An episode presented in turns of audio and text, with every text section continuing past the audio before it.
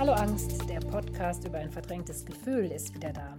Ich bin Katharina Altemeyer und mir geht es darum, das Thema Angst aus verschiedenen Perspektiven zu beleuchten, zu informieren, das Stigma, das damit immer noch verbunden ist, zu entschärfen. Und mir geht es auch darum, hier einen Raum für ganz persönliche Angstgeschichten zu schaffen.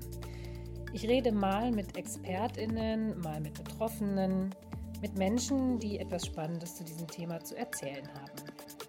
Ja, und wie manche vielleicht bemerkt haben, habe ich eine längere Sendepause eingelegt. Das lag daran, dass ich so viel um die Ohren hatte und ich wollte schon lange wieder mit ein paar Folgen starten. Und jetzt, ta ta ta ta, ist es endlich soweit.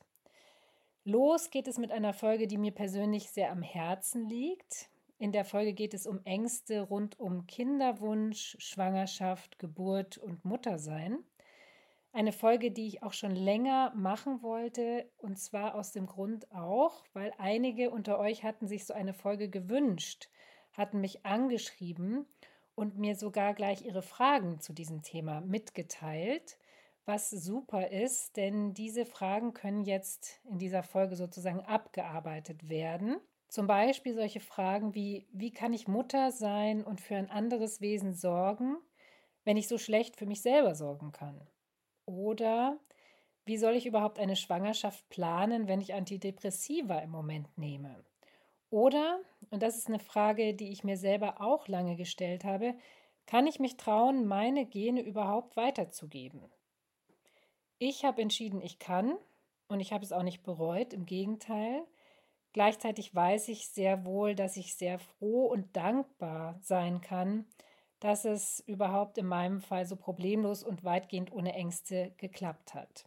So, für diese Folge habe ich mir natürlich wieder Verstärkung gesucht. Dr. Almut Dorn.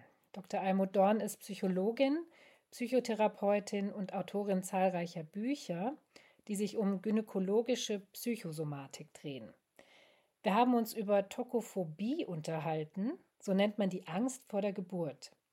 Wir haben über den Umgang mit Medikamenten vor und während der Schwangerschaft gesprochen, über Hormone und was sie bewirken können, über das Bild der perfekten Mutter, sehr spannend, und über die Frage, ob ich als Frau mit psychischer Vorbelastung überhaupt ein Kind kriegen darf. Eine Frage, die krass klingt, finde ich, die sich aber viele Betroffene tatsächlich stellen. Einer meiner Lieblingssätze von Almut Dorn aus unserem Gespräch ist folgender. Sich zu vermehren war bisher noch nie an etwas geknüpft.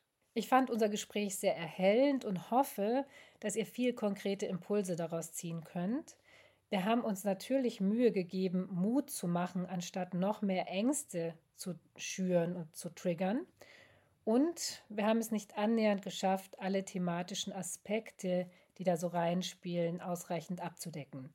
Es ist eher eine erste Annäherung, die gerne nochmal fortgesetzt werden kann, wenn ihr zum Beispiel weitere konkrete Fragen habt. Viel Spaß! Ja, liebe Frau Dorn, ich begrüße Sie in Hamburg, ne? Sitzen Sie jetzt? Ja.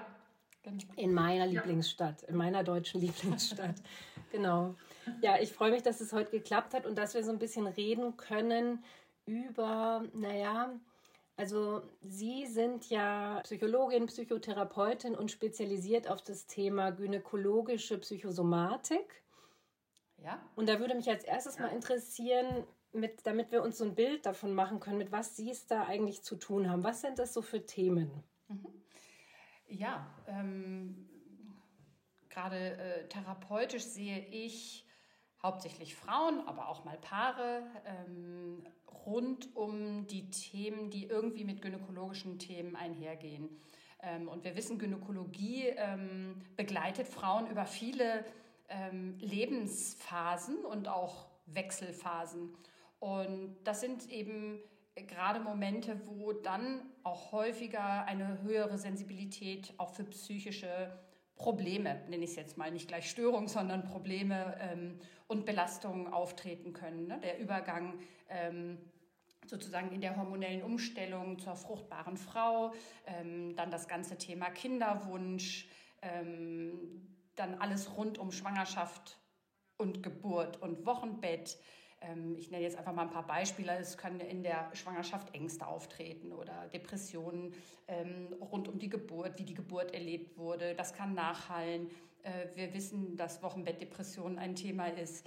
Ähm, Schwangerschaftsverluste sind ein Thema. Also dabei zu begleiten und eventuell eben auch, äh, auch längerfristig mal Therapie anzubieten, ähm, Traumata mit anzugucken, die einen Einfluss haben können auf diese Phasen. Aber dann eben auch später Richtung Perimenopause, wieder eine hormonelle Umstellungsphase ähm, dort äh, zu begleiten und auch onkologische Erkrankungen bei Frauen. Mhm. Also es ist echt ganz schön mhm. viel, ne? ganz schön unterschiedliche Felder. Und Sie bilden Gynäkologinnen auch aus. Genau, ich biete diese ähm, psychosomatische Grundversorgung für die Gynäkologinnen ähm, an und äh, das ist ähm, sozusagen ganz viel Kommunikation, wie gehe ich in die Arzt-Patienten-Beziehung, welche Wirkungen habe ich auch als Ärztin, wie kann ich aber auch die Psychosomatik sozusagen in Klinik und Praxis mit einfließen lassen. Ähm, auch wenn immer gesagt wird, wir haben für vieles keine Zeit, äh, gibt es viele, viele gute Methoden, auch mit wenig Zeit in guten Kontakt zu kommen, eine gute Bindung herzustellen zu Patienten, sie ernst zu nehmen ähm, und eben so ein bisschen diese psychosomatischen Krankheitsbilder auch mitzudenken.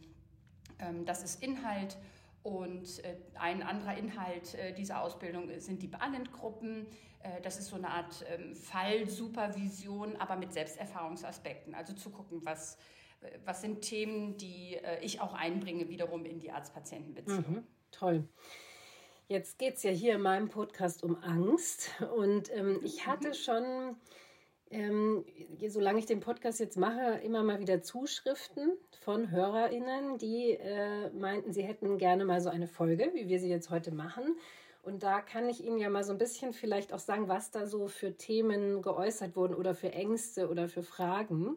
Es waren sehr unterschiedliche, weil ich glaube, zum Beispiel vor allem das Thema Schwangerschaft, Geburt, das ist ja sowas, was, wenn man jetzt eine Angstthematik hat, das ist ja etwas, was sich schon sehr der Kontrolle entzieht. Ja? Also ich glaube, deswegen ist da Platz für sehr viele Ängste. Und was ich selber gar nicht wusste, es gibt ja sogar die sogenannte Tokophobie, heißt es, glaube ich. Also es ist wirklich die Angst vor einer Geburt. Und diese Angst vor einer Geburt kann sogar Frauen davon abhalten, äh, ja. schwanger zu werden, obwohl sie vielleicht einen Kinderwunsch haben. Ne? Ja, mhm. das ist sozusagen eine Extremform ähm, und äh, da müssen wir einfach schon mal wissen, dass das Ängste und gerade bei der Tokophobie, finde ich, kann man das so gut ähm, anschaulich darstellen, dass es letztlich um meine Fantasien geht. Also welche Fantasien habe ich zur Geburt ähm, und die male ich mir so katastrophal aus, dass ich mir eben schon fast das Denken nicht mehr vorstellen kann. Also ich äh, blockiere das, ähm, damit ich gar nicht in diese Katastrophisierung komme, ähm, indem ich dann äh, beschließe, ich, kann mich dem gar nicht nähern. Und das ist ja auch eine Art dann der Vermeidung. Also ich konfrontiere mich nicht mit meinen Fantasien, mit meinen Ängsten, ähm, vielleicht auch mit realen Dingen, also mir auch mal Geburtsberichte anzuhören. Und damit äh, kann ich sozusagen die Angst auch überhaupt nicht mehr bewältigen. Also ich vermeide es, dann werde ich lieber nicht schwanger und äh, blockiere aber vielleicht ja doch auch ein ganz zentrales Thema in meinem Leben. Mhm. Ist es denn bei solchen Frauen auch irgendwie durchaus eine Option zu sagen, ja, dann halt Kaiserschnitt oder so? Äh, das kommt ja darauf an, wohin die Ängste gehen. Ähm, äh, die Ängste können auch dahin gehen, zu sagen, ich weiß gar nicht, ob ich eine natürliche Geburt schaffe, aber ein Kaiserschnitt wäre noch schlimmer. Dann ist das nicht die Lösung. Ja, also dann ne, ist, ist, ist so eine Fantasie von, dann bin ich ja noch mehr ausgeliefert, dann sind da Ärzte, die mich aufschneiden, hinterher äh, ist die Narkose nicht ausreichend, also was man sich alles ausdenken kann ähm, und vielleicht irgendwo auch schon mal gehört hat, dass es passiert ist, so. Und dann wird das als real angenommen und eben alles so assoziiert, dass, dass ähm, sich das immer mehr steigert und dann ist es, gibt es nicht die einfache Lösung. Denn wenn es die gäbe, äh, sind auch natürlich ähm, Geburtshelfer durchaus bereit, äh, zum Beispiel einen Wunschkaiserschnitt ähm, anzubieten, gerade wenn so eine, eine Angst dahinter steckt. Also da habe ich auch Frauen schon in die Richtung mit begleitet. Das ist eine Möglichkeit, wenn es, wenn es für sie vorstellbar ist. Also Sie hatten mit dieser Tokophobie auch schon zu tun. Ja, und häufig geht die viel weiter. Dann ist sie eben nicht nur vor der Geburt, sondern eben auch schon vor der Schwangerschaft. Also die, die Angst vor der Veränderung, ähm, das ja dann nicht zurückdrehen zu können, ähm, wie sich das anfühlt. Also auch da, es geht ganz viel um Fantasien. Ja, darum geht es ja bei der Angst immer um die Fantasien. Also ich meine, in Horrorszenarien ausmalen sind Angsthäsinnen, sag ich mal, ne, also perfektioniert, klar. Bestens geschult, genau. Und trotzdem finde ich es auch da wichtig, immer noch mal zu unterscheiden, dass es natürlich auch real Ängste gibt. Mm, ja, natürlich. Es Denn das wird ja manchmal ausgeblendet. Dann wird jede, genau, es wird dann jede Angst sozusagen als phobisch erlebt und es kommen ja auch Frauen mit der ähm, Idee, dass wir in der Therapie die Ängste wegmachen. Und das geht natürlich nicht. Und dann sehr gut zu unterscheiden, okay, wo hat denn eine Frau schon Dinge erlebt, auf deren Grundlage jetzt diese ganzen weiteren Ängste wachsen können. Ähm, das finde ich immer einen ganz, ganz wichtigen ähm, äh, Inhalt äh, in der Therapie. Ich auch, denn es geht ja auch dann darum, mit einem gewissen Maß an Angst muss man ja sowieso dann auch irgendwie klarkommen. Also auch wenn das Kind da genau. ist, ne? Also ja. Genau. Ja. Bei mir war es ja, wenn ich mal, ich muss was Persönliches einbringen, ich habe ja auch eine Angststörung, aber tatsächlich ist es bei mir in der Schwangerschaft gar nicht, also ich hatte gar keine Ängste. Ich habe mich so wohl gefühlt wie selten zuvor. Ich habe da noch mit dickem Bauch irgendwelche Vorträge gehalten. So, es war bei mir überhaupt nicht. Also mhm. auch dies erleben wir immer wieder, genau, dass gerade ängstliche Frauen sich dann plötzlich als sehr stark erleben, wenig ängstlich ähm, gibt es verschiedene Hypothesen zu. Also, ähm, Wer hat es was mit den Hormonen auch zu tun? Oder Richtig, ja. Also die Hypothese gibt es natürlich, dass die Hormone auch etwas mit unserer Biochemie im Gehirn machen. Also manches an der Angst ist vielleicht auch somatischer, als wir denken. Die Angst wird immer als so rein psychisch angesehen, aber die Biochemie macht da auch einiges. Manchmal wissen wir nicht, was ist Henne, was ist Ei jemand, der schon sehr lange ängstlich ist, hat, äh, da gibt es sozusagen auch schon biochemische vielleicht Veränderungen und, und verschiedene Rezeptoren, die anders reagieren. Ja, wie so ein, ich, ich beschreibe das manchmal so wie so ein übertrainierter Muskel. Ja, so das Angstzentrum springt super schnell an, der Muskel ist richtig gut trainiert, aber der Gegenspieler nicht mehr runterzufahren. Ja, und das macht sich aber eventuell eben auch im Gehirn bemerkbar.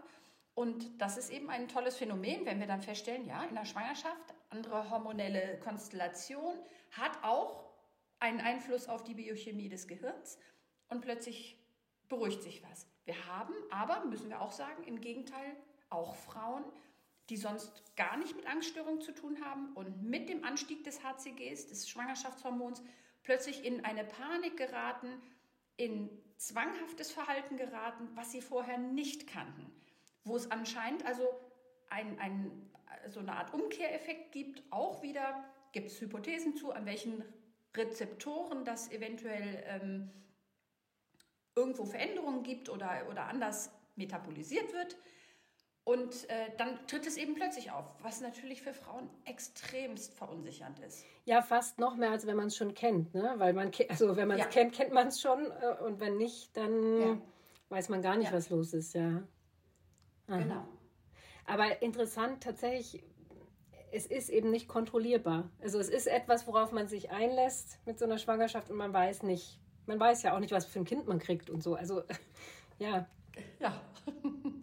Meist hilft aber, also ich sag mal, bei den meisten Frauen hilft die hormonelle Konstellation, dass so das Progesteron, was da auch ausgeschüttet wird, eben ein bisschen zur Beruhigung und, äh, ne, und, und zu so einer Sicherheit führt, ähm, dass eben Ängste eigentlich weniger auftreten. Das ist bei den allermeisten Frauen so. Ja, und bei mir kann ich auch noch ähm, mhm. quasi aufbauend sagen, dass ich nach der Geburt, das war eine natürliche Geburt, okay, äh, das Gefühl hatte, das habe ich jetzt geschafft. Ja, mhm. was, also jetzt kann ja, also jetzt schaffe ich alles, so war das Gefühl so danach, ne? Mhm. Genau. Ja, eben, das kann sehr selbstwert ähm, stabilisierend sein, ne? Das irgendwie da so in seine Kraft gekommen zu sein. Jetzt habe ich ganz oft, also öfters schon von Hörerinnen die Frage, also mir die Frage gestellt bekommen, die ich natürlich nicht beantworten kann für jemanden, so nach dem Motto, schaffe ich es denn, mich um ein anderes Wesen zu kümmern, wenn ich es schon nicht schaffe, mich um mich richtig zu kümmern, ja? Mhm. Also kann ich Sicherheit vermitteln, wenn ich selber Ängste habe? Ja. Ähm, ja, auch das wissen wir halt häufig vorher nicht.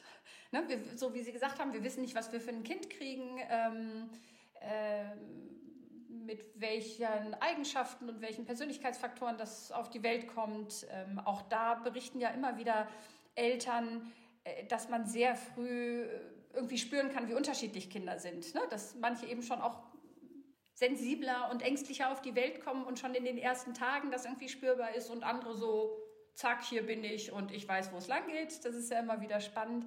Ähm, ich glaube, das sind aber Fragen, die sich fast alle Mütter stellen. So, was für eine Mutter werde ich sein? Das hat natürlich ganz viel auch mit einer eigenen Geschichte zu tun. Wie habe ich sozusagen selber meine Mutter erlebt oder meine Eltern erlebt? In was für eine Situation bin ich reingeboren? Ich finde immer so, dass diese Ursprungsgeschichte, ähm, gerade wenn man das erste Mal Mutter wird, nochmal sehr hochschwemmt. Das sollte man wissen, dass das einfach Themen sind, mit denen man sich nochmal beschäftigt. Und wir sind immer der Meinung, alles, was man sich eben bewusst anguckt und gerne auch vorher schon mal anguckt, das fliegt einem dann zumindest nicht so unkontrolliert um die Ohren.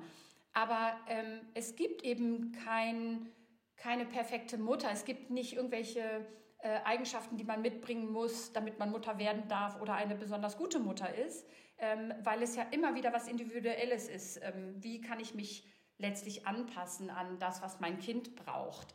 Und ich würde sagen, da gibt es halt Unterschiede, ähm, wer anpassungsfähiger ist und wer ähm, da eher etwas kontrollierend ist und ein bisschen mehr Umstellungsphase braucht. Und auch das verhindert nicht, gute Eltern zu sein, aber es ist gut, es von sich zu wissen. Mhm. Aber das ist sehr wichtig, dass Sie das sagen, weil ich glaube, dass da auch bei Menschen mit, mit zu viel Angst ja auch dieser Perfektionismus natürlich sofort mit reinspielt. Ne?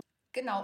Und es gibt ja diese Angst, das sollten wir vielleicht erwähnen, wenn ich ängstlich bin, ob ich das, diese Angst in der Schwangerschaft schon einem Kind mitgebe. Und da gibt es natürlich auch unterschiedliche hm, Forschungsergebnisse zu. Ähm, ne, es gibt, äh, gibt schon auch die Ergebnisse dieses, was man an äh, Cortisol und eben Stresshormonen und so weiter ausschüttet. Aber es ist noch nicht wirklich geklärt, in welcher Weise das übertragen wird. Ähm, und ich erlebe nur immer wieder Frauen, die sagen, mein Gott, so ängstlich wie ich war und dann kommt da so ein total ruhiges, zufriedenes Kind raus. So, ja. Äh, das ist aber auch nicht der Umkehrschluss, dass alle Ängstlichen jetzt ruhige Kinder kriegen, sondern ich glaube, es ist so individuell und es ist nicht etwas, was wir einfach eins zu eins übertragen, so wie wir Genetik nicht eins zu eins übertragen. Genau, gut, dass Sie das auch erwähnen, weil das auch eine häufig ähm, genannte Angst war, die ich auch mal hatte, dieses kann ich meine Gene überhaupt weitergeben? Mhm. Aber na, erstens ist es ja sowieso eine Mixtur schon mal aus äh, äh, Vater und Mutter. Und äh, dann kennen wir ja auch so dieses ja immer noch sehr neue Forschungsfeld der Epigenetik, sozusagen das, was neben der Genetik auch noch mit vermittelt wird.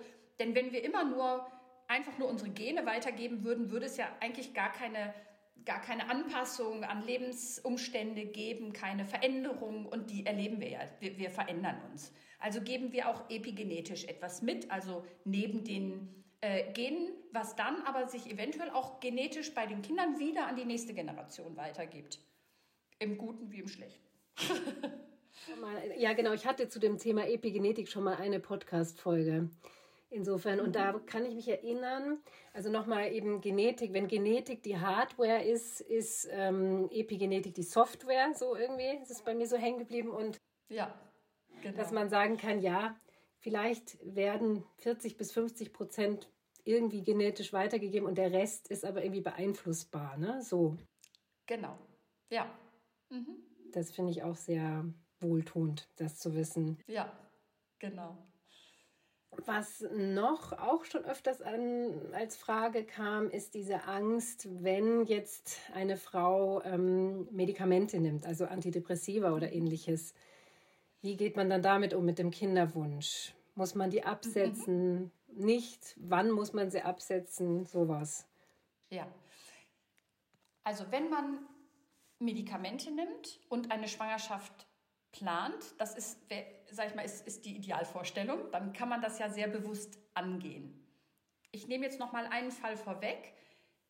Jemand hat zwar irgendwo implizit Kinderwunsch, ähm, aber es ist jetzt noch nicht so geplant. Jemand nimmt Medikamente und stellt plötzlich die Schwangerschaft fest. Da kann man sagen, einer der größten Fehler, der gemacht wird, ist, die Medikamente sofort abzusetzen. was aber nicht so selten passiert, weil irgendwie alle so ein bisschen panisch sind. Die Frau selber, der Psychiater, die Gynäkologin, wer auch immer. Ne? Also alle wollen das Kind schützen und sagen, Medikamente absetzen. Was aber eventuell in eine starke psychische Krise führen kann, wo dann hinterher vielleicht viel, viel mehr Medikamente wieder eingesetzt werden müssen. Und man muss sagen, wenn eine Schwangerschaft nicht geplant ist und jemand dann feststellt, er ist schwanger, dann ist das meist ja in der achten, neunten Schwangerschaftswoche. Das ist ein Zeitraum, wo die Organogenese fast abgeschlossen ist, also die Entwicklung der Organe des Kindes.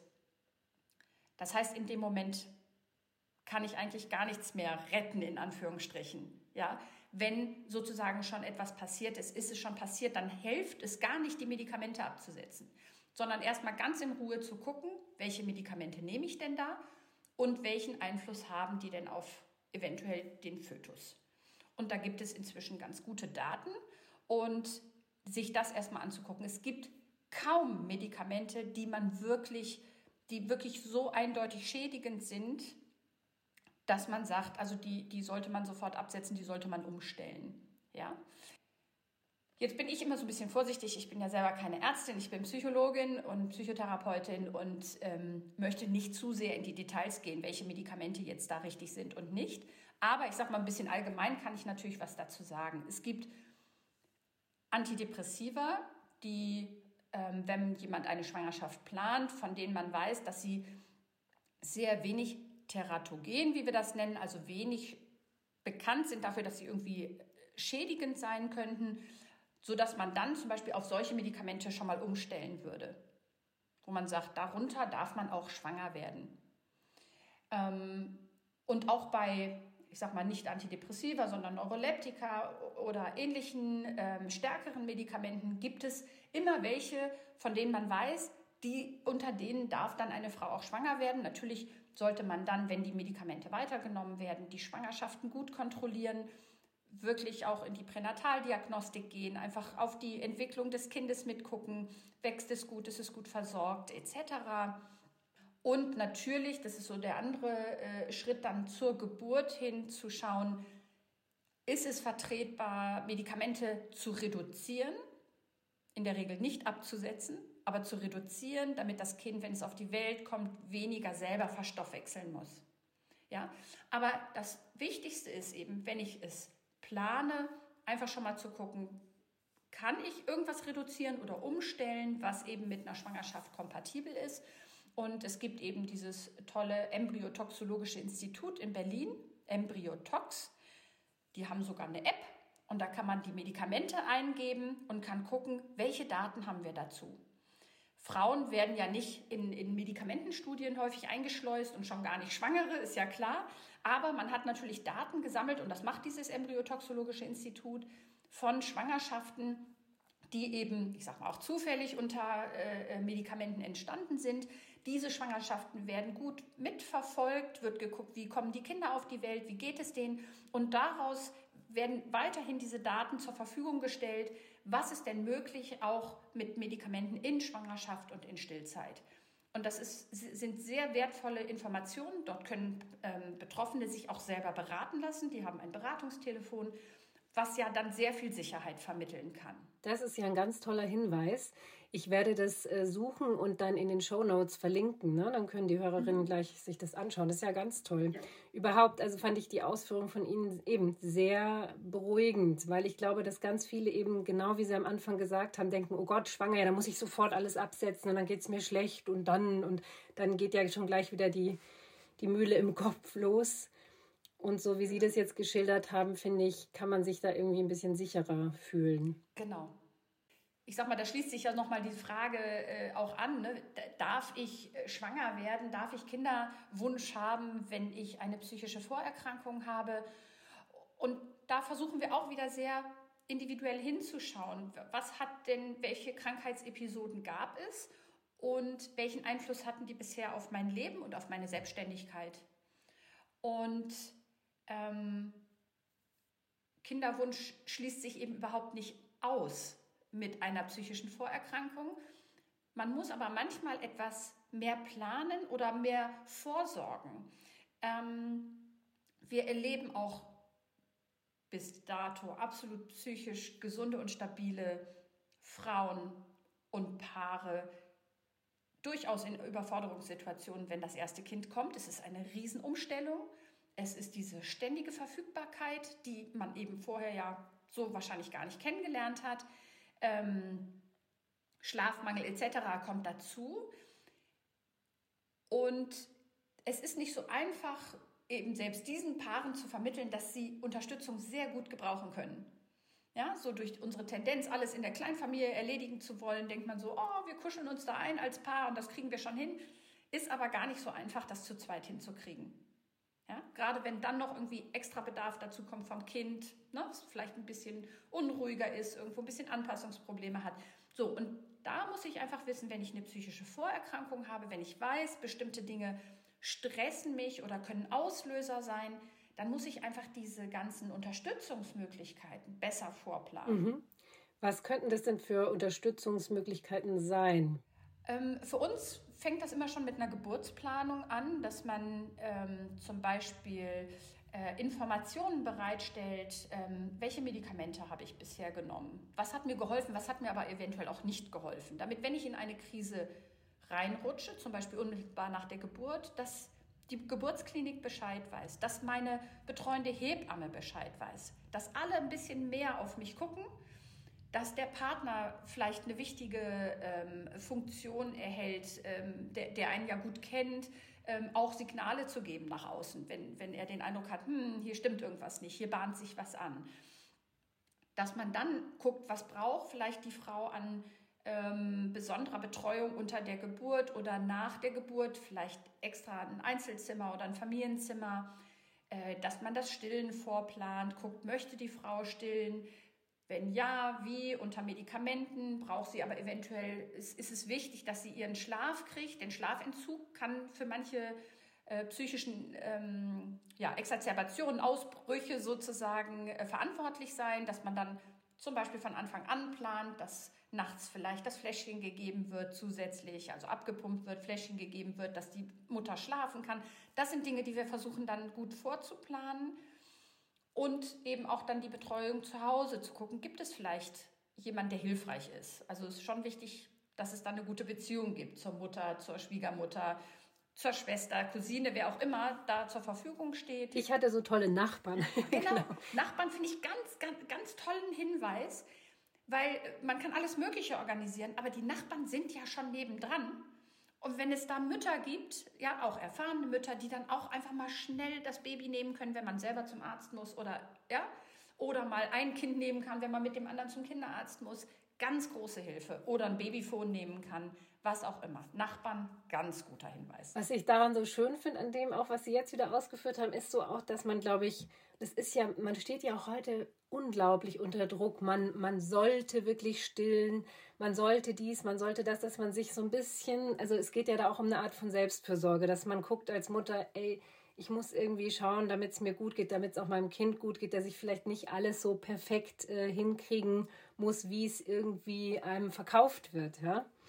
Ja, und der Anspruch ist hoch. Der ist hoch, ja. Ja, also und gerade das Stillen ist, ist ein Riesenthema, ja, weil ja alle wissen, wie gut das ist und man natürlich auch jede Unterstützung bieten möchte. Und trotzdem sehen wir immer wieder im Einzelfall, dass das auch sozusagen fatal zusammenkommen kann, dass es einer Frau damit überhaupt nicht gut geht, dass es dem Kind damit ja nicht mal gut geht, weil, weil alle nur noch angespannt sind, das Kind nicht richtig trinkt, dann wird mit tausend ähm, ja, extra Hilfen das alles noch versucht, alle sind nur noch unter Stress, statt dann vielleicht zu sagen, ich, ich lasse das und alle kommen zur Ruhe und, äh, und, und, und, dann kann der Beziehungsaufbau ganz anders gestaltet werden. Ähm, aber ist ich sage extra dazu, in Deutschland kein ganz einfaches Thema. Also wir haben immer wieder Frauen, die wirklich so unter Druck sind. Gerade sagte eine Patientin zu mir, aber ich kann nicht in den Rückbildungskurs gehen und als einzige nicht stillen. Die Arme, ja. Ja? Mensch. So lange muss ich noch durchhalten.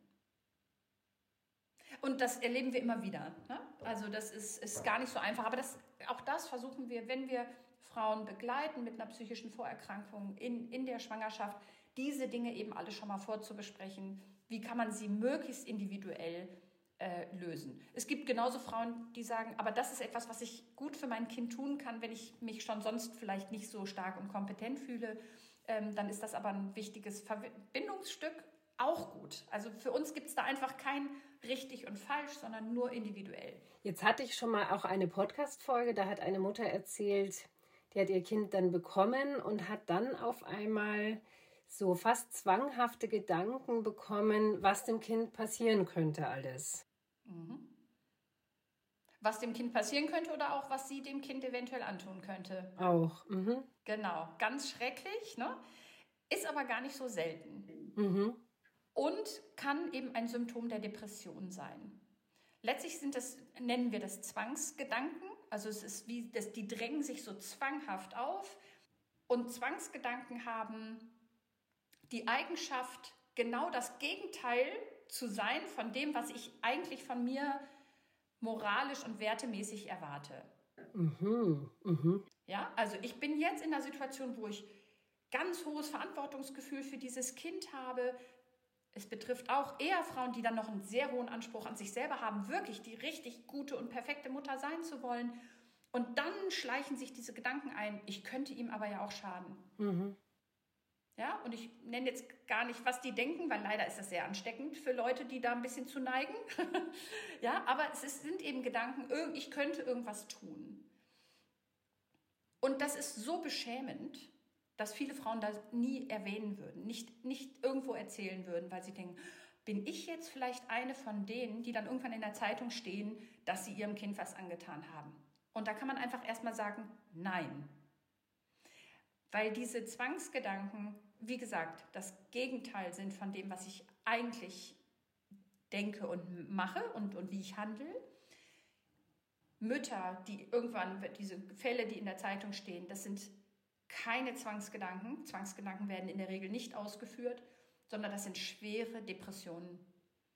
Manchmal mit psychotischen Anteilen, dass die Frauen zum Beispiel Stimmen hören und ihnen etwas eingegeben wird. Das ist, sind nicht Zwangsgedanken.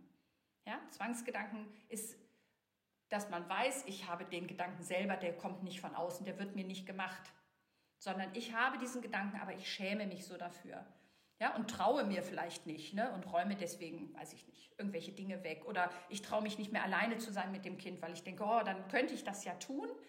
Aber es ist wichtig, das nicht zu sehr zu vermeiden, sondern sich wirklich darüber im Klaren, also darüber sich zu informieren, was das ist. Und dass es letztlich so ein bisschen wie so eine innere Gegenreaktion ist. Ja? Und ein Hinweis darauf sein kann, dass man eben doch überfordert ist, ähm, und einfach nochmal wieder mehr, mehr Unterstützung braucht. Aber nicht im Sinne von, ich darf nicht mehr alleine sein mit dem Kind, sondern nochmal zu gucken, gibt es eventuell auch andere depressive Symptome. Mhm. Okay, spannend, ja. Und würden Sie dann so einer Frau auch irgendwie zu einer Therapie raten oder? Auf jeden Fall Gespräche, ähm, äh, weil, weil das so entlastend sein kann, erstmal zu verstehen, was da passiert. Ja, und da es häufig eben im, im Rahmen auch einer äh, postpartalen Depression auftaucht, gibt es meist andere Symptome auch. Ähm, das kann, ich sag mal, in die, die postpartale Depression ist manchmal gar nicht so leicht zu erkennen für die Betroffenen selber, weil gerade beim ersten Kind so viel Umstellung ist, dass man nicht weiß, ist das denn jetzt noch normal oder nicht. Sagen nicht alle, man ist total erschöpft oder man kommt nicht zur Ruhe und nicht zum Schlafen, weil man ja ständig fürs Kind da ist. Ist man nicht deswegen appetitlos, was andere auch berichten, weil man ja stillt und irgendwie keine Zeit mehr hat, sich irgendwie das Mittagessen zu kochen. Und wo ist dann der Punkt, wo man sagt, hm, das geht eigentlich darüber hinaus? Ja, ich habe doch depressive Symptome. Also es ist nicht einfach zu erkennen und diese Zwangsgedanken können eben aber ein Symptom sein. Ja, und weil wir häufiger ähm, gerade bei der postpartalen Depression sehen, dass, dass viele haben die Vorstellung, dass Depression immer eine totale Niedergeschlagenheit und ähm, äh, Antriebslosigkeit ist. Ist es auch häufig, ja, also dass man kein Interesse hat an den Dingen, die man sonst hat und, und der Antrieb gemindert ist. Aber gerade postpartal sehen wir häufig so was eher so wie so eine aufgeregte Depression, so eine agitierte Depression, wie wir sie nennen, dass die Frauen gar nicht mehr zur Ruhe kommen. dass sie ständig sozusagen äh, ne, schnell noch was erledigen. Und wenn das Kind schläft, muss ich das noch machen und muss ich das noch machen und dann sich nicht mal mit hinlegen können, um sich auszuruhen. Abends nicht einschlafen in der Erwartung, das Kind wird gleich wieder wach. Ja, das ist, und dann, dann ist es gar nicht so einfach, das sofort zu erkennen. Mhm, Glaube ich. Kann denn eigentlich bei einer postpartalen Depression auch die Geburt eine Rolle spielen? Also Stichwort Geburtstrauma oder sowas? Ja, das kann auch depressive Symptome auslösen. Ich finde es aber wichtig, eben zu erkennen, ähm, ist, es, ist es eher wie eine Traumafolgestörung, die noch ein bisschen anders ist als eine Depression. Also gehen mir die Bilder immer wieder durch den Kopf, was jetzt bei einer Geburt nicht ganz selten ist, ob sie jetzt traumatisch war oder nicht, weil es ist einfach so einschneidend. es ist so ungewöhnlich, dass wir natürlich das immer wieder repetieren. Aber wenn es traumatisch erlebt wurde, ist das natürlich etwas, was sich so aufdrängt und vielleicht immer wieder auch in diesen starken Anspannungszustand führt, dass die Frauen es fast vermeiden, dass sie sagen, ich will da gar nicht dran denken, die vermeiden dann im Extremfall andere Müttergruppen, um keine anderen Geburtsberichte zu hören, die gehen nicht zum Gynäkologen zur Nachkontrolle, weil sie gar nicht angefasst werden wollen, nicht daran erinnert werden wollen das ist wichtig, schon auch da die Symptomatik nochmal äh, sich sehr differenziert anzugucken, weil man es ein bisschen anders angehen würde. Mhm. Hm, jetzt haben wir schon so viel gehört. Jetzt hänge ich gerade ein bisschen. Ähm. Vielleicht, vielleicht, also mir fällt jetzt einfach nochmal ein, ähm, äh, dass man ja gerne dann so von psychisch krank redet und äh, darf ich das, wenn ich eben eine psychische Vorerkrankung habe. Äh, letztlich muss man ja unsere psychische Gesundheit als eine Art Kontinuum sehen. Ja, wo fängt denn Krankheit an? Wo hört sie auf? Ne? Gerade Ängste haben wir gesagt, alle, alle Menschen haben Ängste. Ähm, Ängste sind weit und auch, ich sag mal, auch übertriebene Ängste sind weit verbreitet.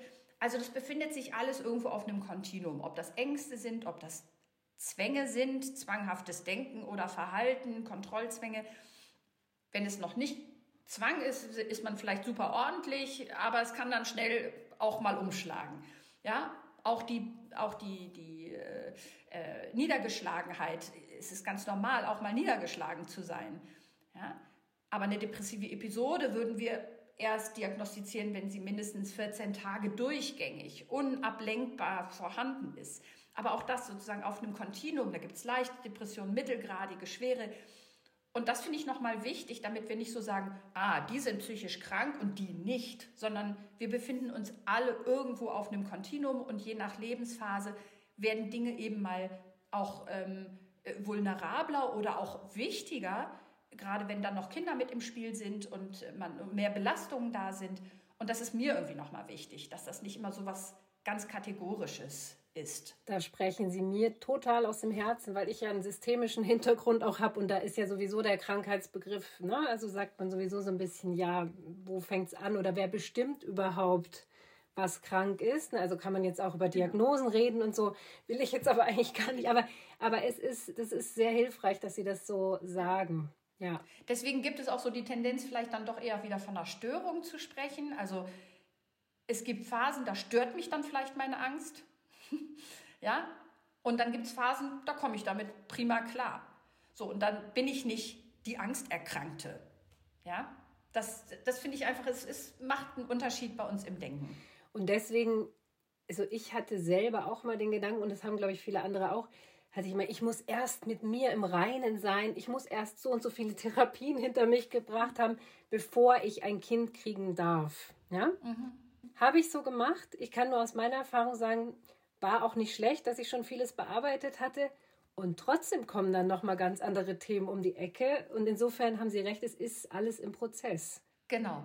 Und ich meine, das ist ja die Herausforderung mit Kindern, aber auch die Chance mit Kindern, dass man natürlich irgendwo mit seinen Begrenzungen und seinen Möglichkeiten konfrontiert wird und es sozusagen ein stetiger Anpassungsprozess ist, äh, der uns eben ja, herausfordert, aber auch eben Möglichkeiten bietet. Ja, aber äh, ich denke, das, das wird nicht sein, dass man eine Therapie macht, damit sozusagen das erledigt hat, abgearbeitet hat und dann bereit ist für eine Elternschaft. So. Und, und es gibt ja auch so einen Anspruch nicht an Elternschaft. Also ich sag mal, sich zu vermehren war bisher noch nie an irgendwas geknüpft. Wir haben halt hohe Ansprüche inzwischen. Ja, was wir dann alles bieten wollen und, und wie stabil wir sein wollen, weil wir den Kindern eine Stabilität bieten wollen. Aber an sich gibt es das sozusagen nicht als, als Vorgabe. Nee, und ich glaube eben, weil Menschen mit zu viel Angst sich eh so viel Gedanken über alles, was in der Zukunft liegt, machen, ne, ist das natürlich äh, ein Feld, äh, äh, da gibt es eigentlich kein Ende. Ne? Ja, genau. Damit kann man sich sehr, sehr im Weg stehen. Ja. So, ich bin froh, dass ich es gewagt habe. Mhm. Und aber jetzt eben, jetzt haben wir, äh, der Schwerpunkt war ja auch auf dem Thema dieser Sendung jetzt Geburt, Kinderwunsch und danach Mama sein. Eben, es geht ja dann weiter. Also das merke ich jetzt. Bei mir kommt dann bald schon das Thema Perimenopause und eben ich merke das auch schon, da muss ich mich ja auch wieder neu drauf einlassen. Also auch das. Ähm ja, es ist sozusagen, ja, es sind Veränderungsprozesse ne? und so zu wissen, wo, wo lauern sozusagen welche Herausforderungen, das ist, glaube ich, so ein bisschen die, die Kunst. Ja. Hm. Haben Sie noch irgendwas auf dem Herzen, wo Sie sagen, das kam jetzt gar nicht vor, das wäre noch wichtig?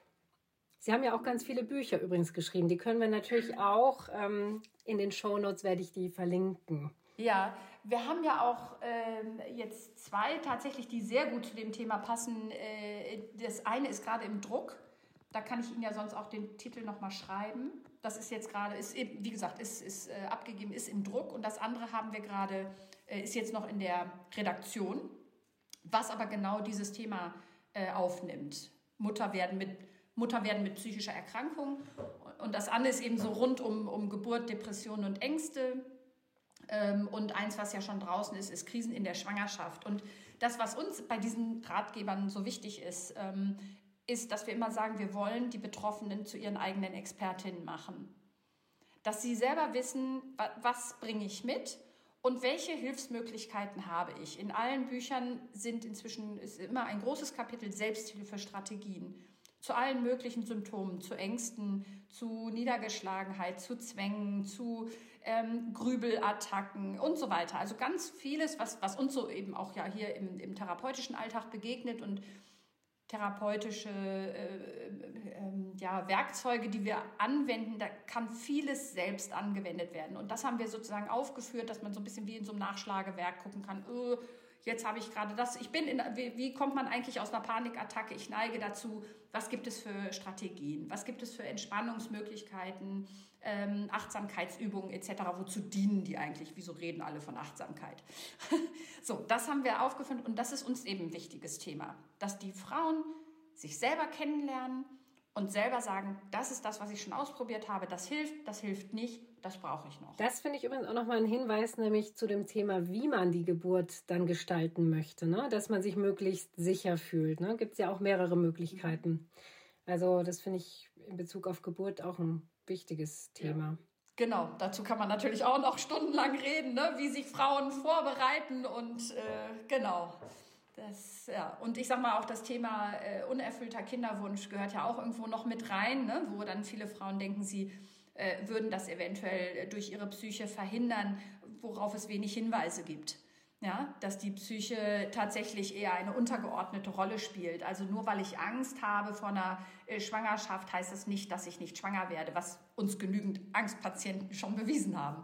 Dass man auch unter Angst sehr leicht schwanger werden kann. Oder eben dieses typische, ich habe zu viel Stress, dann werde ich nicht schwanger.